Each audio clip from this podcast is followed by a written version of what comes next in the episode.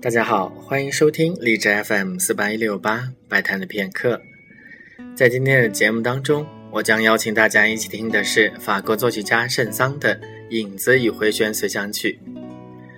顾名思义，这个曲子的结构就是三十六小节的影子，之后是一个回旋随想曲的格式。虽然名字听起来很平实，但是这个曲子完全符合法国人的感觉，浪漫、优美、华丽。又略带一丝忧郁。有人形容圣桑的这个作品，就像莫泊桑的某一篇中篇小说给人的感觉。如此比喻也很妙，因为它没有什么实质，只能供人自行去想象、去体会了。这首《影子与回旋随想曲》写成之后，提献给了小提琴家西班牙人萨拉萨蒂。除此之外，拉罗的《西班牙交响曲》。